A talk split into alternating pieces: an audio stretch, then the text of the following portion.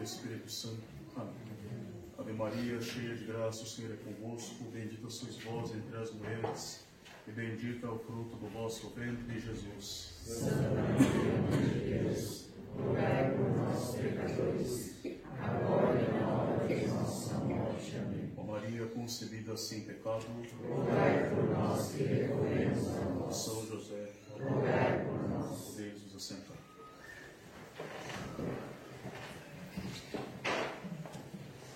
Primeiramente, gostaria de felicitar todas as mães aqui presentes pelo dom, por esse grande dom e belo dom da maternidade, que é um dom sem igual, que traz muitas cruzes e ao, mesmo tempo muitas e muitas graças, não somente para a mãe, mas ainda para os filhos, para toda a igreja e para toda a humanidade. A maternidade, praticamente podemos dizer, ela opera de fato a redenção na vida dos filhos. A mãe, ela participa, os pais como um todo, da educação católica, não só por dar a vida e a luz, mas por uma, uma real educação católica, elas participam da verdadeira, verdadeiramente deste mistério da redenção, aplicando a graça de Deus através da educação católica na vida dessas crianças para salvá-las e para levá-las para o céu. Por isso, o ser mãe é de grande importância, é um grande dom, é uma, há uma grande beleza nessa palavra mãe, que todos nós hoje comemoramos e que nós felicitamos, que todas as mães aqui presentes se sintam então abraçadas pelas nossas, pelos nossos mais sinceros afetos e pelas nossas orações nas missas deste domingo. Em verdade, em verdade eu vos digo, que se pedirdes a meu Pai alguma coisa em meu nome, ele vô ele vô dará. São Tiago, na epístola da missa de hoje, nos exorta a ser verdadeiros cumpridores da palavra de Deus, porque se nós somos somente ouvintes, nós não somos cumpridores, nós estamos num grave engano. Nós devemos ser cumpridores da palavra de Deus na nossa vida pessoal, nossa vida íntima, na nossa relação com Deus. Terá como consequência lógica a caridade para com o próximo, o cumprimento da palavra com o nosso próximo, que vai proar os preceitos desta religião pura e imaculada, como diz o mesmo apóstolo na epístola de hoje. E diante da certeza da nossa fraqueza congênita, nós vemos muitas vezes uma grande dificuldade em cumprir os mandamentos e a lei de Deus, a palavra de Deus, plenamente na nossa vida. Se nós não tivermos um auxílio especial que nos vem do alto do próprio Deus, que é o auxílio da graça, esse dom gratuito de Deus para a nossa santificação, para a nossa salvação, chega a ser impossível praticar plenamente os mandamentos. Mas um dos meios eficazes, justamente, para receber este auxílio de Deus, este auxílio da graça, além dos sacramentos, é justamente a prática da oração a qual nos exorta a missa e o evangelho deste domingo. Assim diz nosso Senhor nas páginas evangélicas de hoje: Em verdade, em verdade vos digo, se pedirdes a meu Pai alguma coisa em meu nome, ele vô-la dará. Então, somente pelo fato da oração, justamente, ser apresentada como um meio eficaz para conseguir os bens da graça e os bens da onipotência divina, este meio é de grande, se torna para nós de grande importância e de grande necessidade. A oração, de fato, é um meio eficaz para conseguir tudo quanto nós precisamos da parte de Deus. Um exemplo disso, a, a igreja ilustra na sua liturgia da missa com a oração do Pai Nosso, que é considerada a oração mais excelente, porque partiu da boca do próprio Deus. E essa oração na Santa Missa, ela não tem o Amém, não se diz o Amém no Pai Nosso da missa. O Padre o diz em segredo depois que o povo diz, mas livrai-nos do mal. Este amém dito em secreto é o amém que pertence a Deus, porque o Pai Nosso é uma oração tão eficaz e quando é bem rezada, Deus diz o amém no céu. Assim, a liturgia católica mostra através deste pequeno rito do Pai Nosso o quão eficaz é a oração quando bem feita e com as, com as devidas disposições. E por, por ser eficaz, ela é um meio extremamente necessário para nós.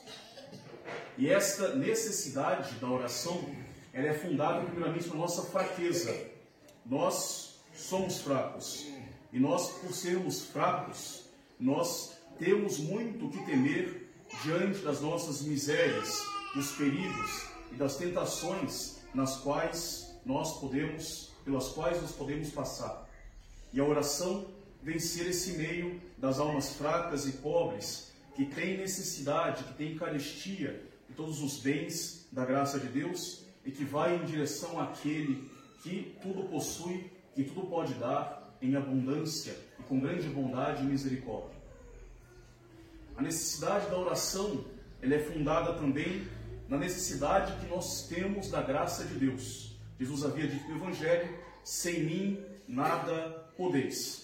E São Paulo completa aos Filipenses: é Deus quem, segundo o seu beneplácito, realiza em nós o querer e o executar. É Deus que nos inspira os bons pensamentos e o bom querer e nos ajuda a colocá-los em prática. É Deus que realiza em nós o querer e o executar. o exercício da oração é então se faz então necessária para nós todos, para que nós possamos querer aquilo que é certo e executar devidamente e obter forças para resistir às tentações e fazer o bem que Deus nos recomenda e pede. Essa, essa necessidade da oração, ela é ainda fundada no próprio mandamento de Deus. Deus nos pede que nós recorremos a Ele por meio da oração. E Jesus Cristo reitera constantemente este pedido dos evangelhos, para que nós, para que nós, nós devemos rezar não somente e simplesmente, mas rezar sem cessar, rezar sem nos relaxar e sem desanimar, como nos diz São Lucas é necessário orar sempre, sem jamais deixar de fazê-lo, dada a importância e necessidade da oração para a nossa vida.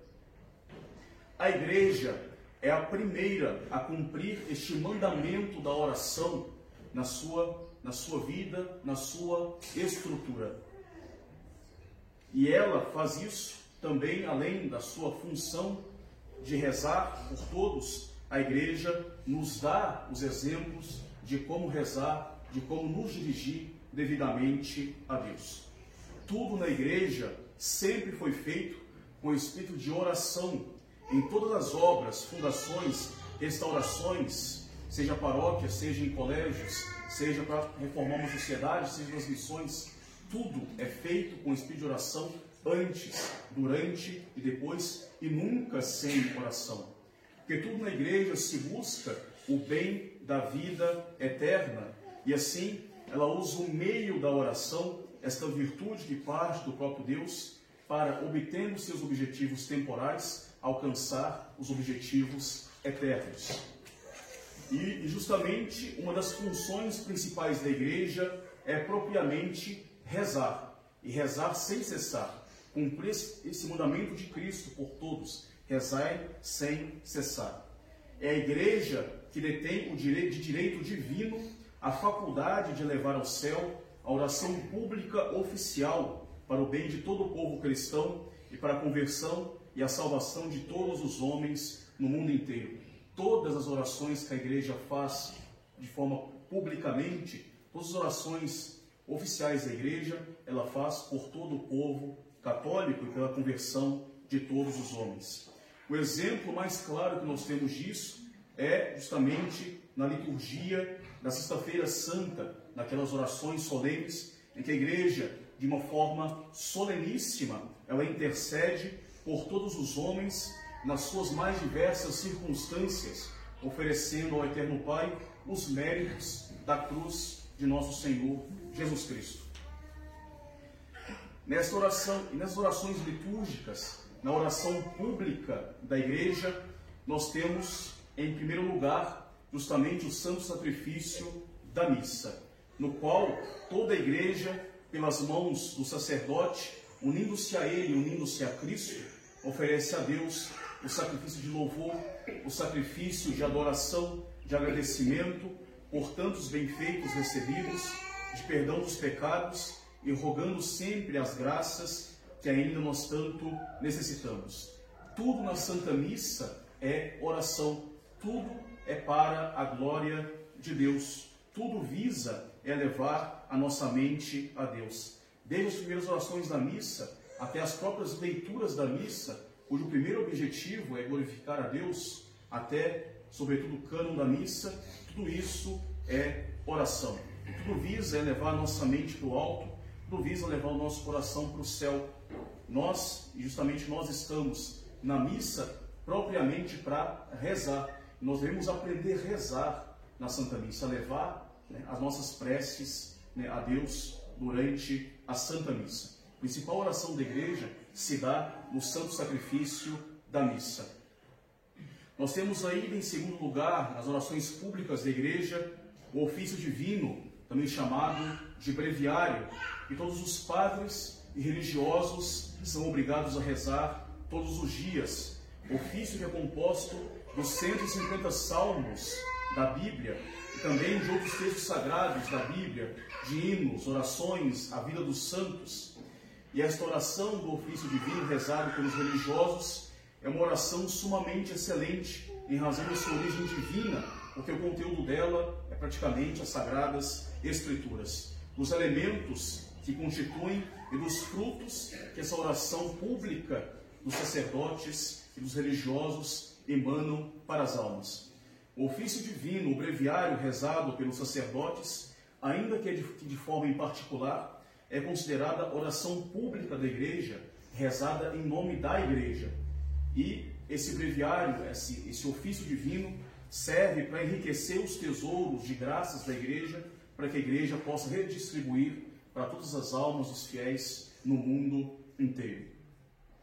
A música litúrgica, em especial o canto gregoriano, é também uma forma de oração e uma bela forma de oração que une belas palavras a belas composições artísticas, que dispõe melhor o nosso espírito para a elevação da nossa alma a Deus durante os atos litúrgicos.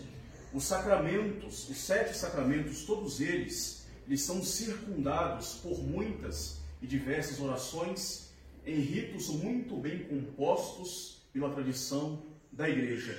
Essas orações que acompanham os sacramentos, elas visam levar, nos levar a uma maior disposição interior para receber os sacramentos propriamente ditos. Assim, nós temos, por exemplo, diversas e belas orações do batismo ou na extrema unção que ajudam a pessoa a receber frutuosamente as graças que vêm daquele sacramento.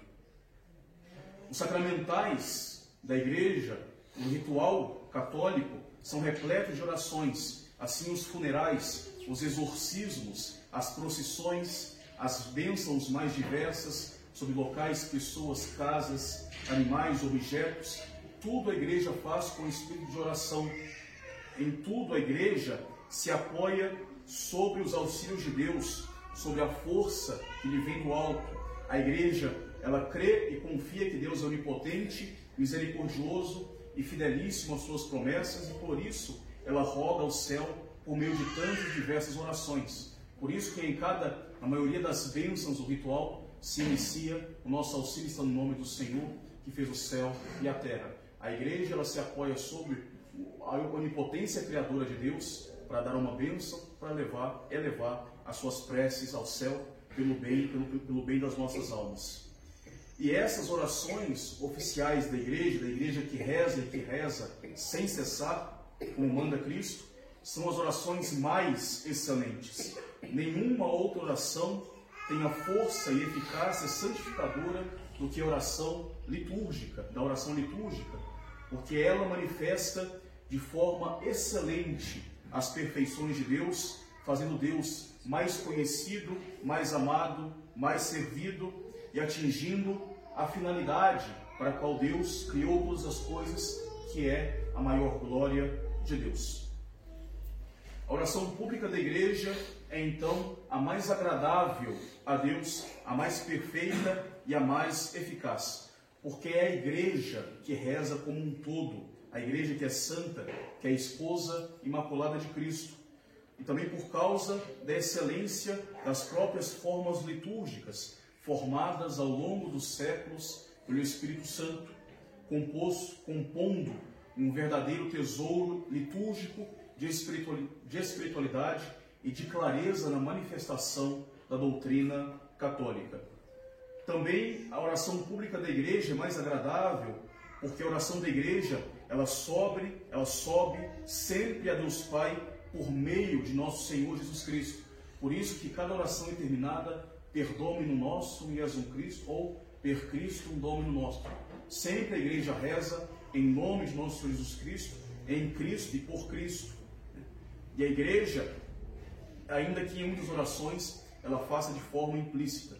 E finalmente, como consequência, é o próprio Cristo que reza na oração litúrgica da igreja, na oração pública da igreja, já que a igreja, sendo o corpo místico de Cristo, ela reza unida em Cristo, em, que é a sua, que é o seu chefe e que é a sua cabeça. A igreja, quando reza publicamente, ela reza em Cristo.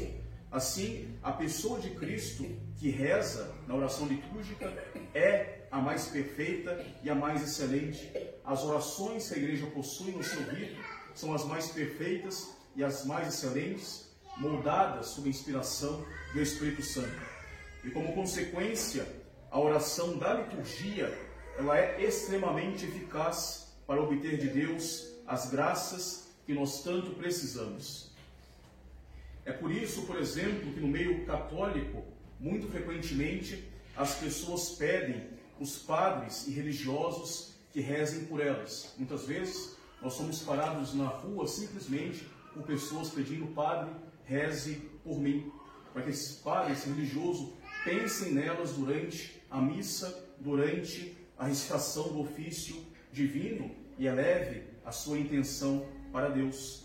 É por isso que nós encomendamos intenções de missa, por causa da eficácia da oração da, da Santa Missa.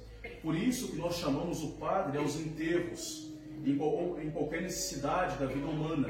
É por isso que nós solicitamos a bênção ritual para nós, os nossos bens, e para os nossos locais. É por isso que nós vamos para a missa, porque a oração litúrgica da igreja é a mais excelente para rezar e para levar os nossos pedidos para Deus, para obter as graças de Deus, para obter de Deus os auxílios, as misericórdias, os dons e as bênçãos por meio das orações da igreja, que são as mais eficazes.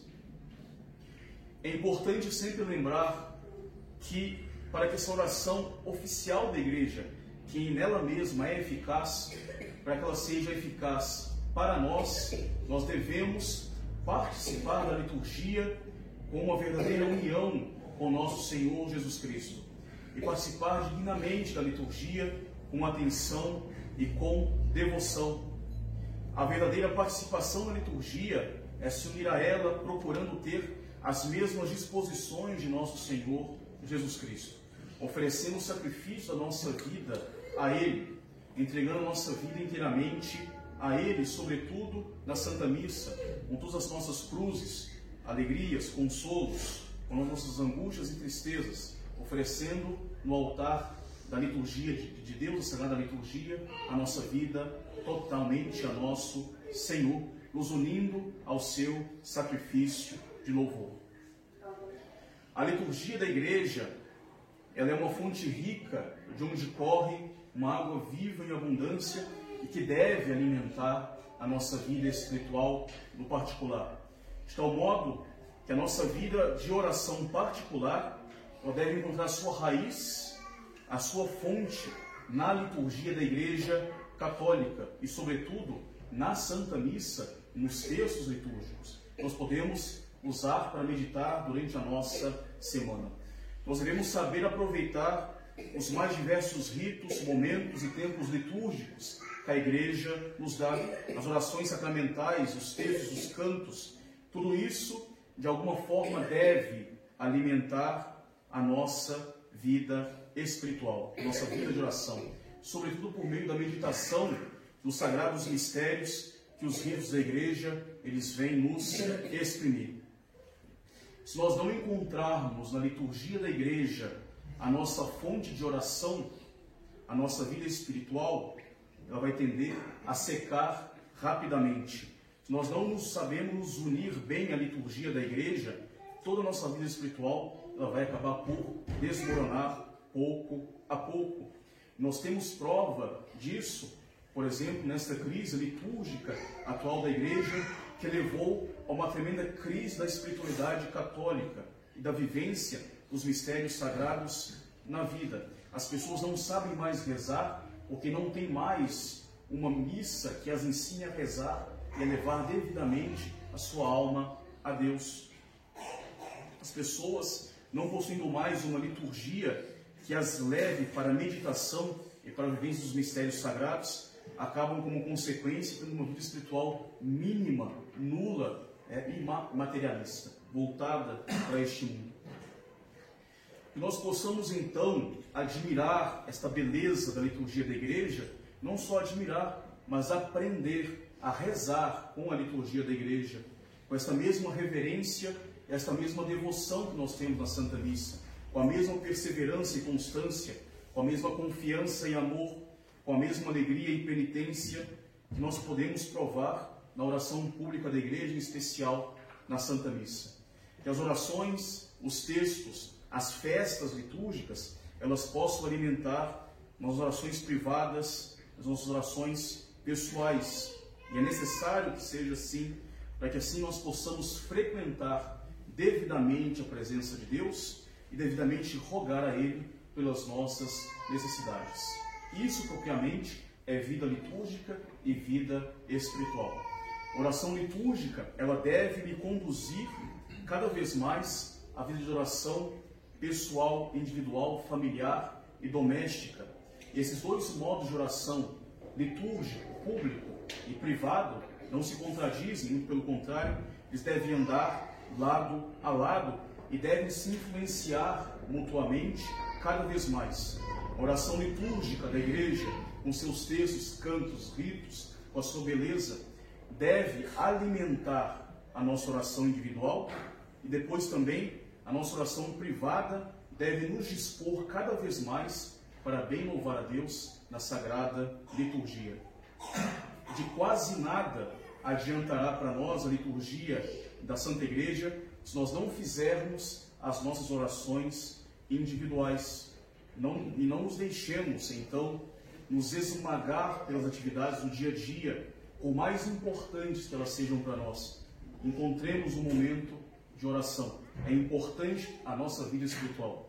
Zelemos por ter uma vida espiritual, ter uma vida de oração. Lembremos-nos sempre que nós somos criados não para isso. Nós somos criados para coisas muito mais altas do que esse mundo que as necessidades palpáveis desta terra. Nós somos criados para coisas que ultrapassam este mundo que é efêmero. Então busquemos uma vida espiritual condizente com a nossa finalidade. E unamos né, a oração da igreja, aprendamos a arte de oração que nós temos aqui como exemplo belo na, na, nas belas peças e textos da liturgia da igreja. A igreja nos oferece na sua sagrada liturgia. E busquemos retirar constantemente da fonte litúrgica, esta fonte inexaurível de bons e santos pensamentos para a nossa vida, tudo quanto nós precisamos para o nosso crescimento espiritual. Louvado seja o nosso Senhor Jesus Cristo. Pai, Filho e Espírito Santo. Amém.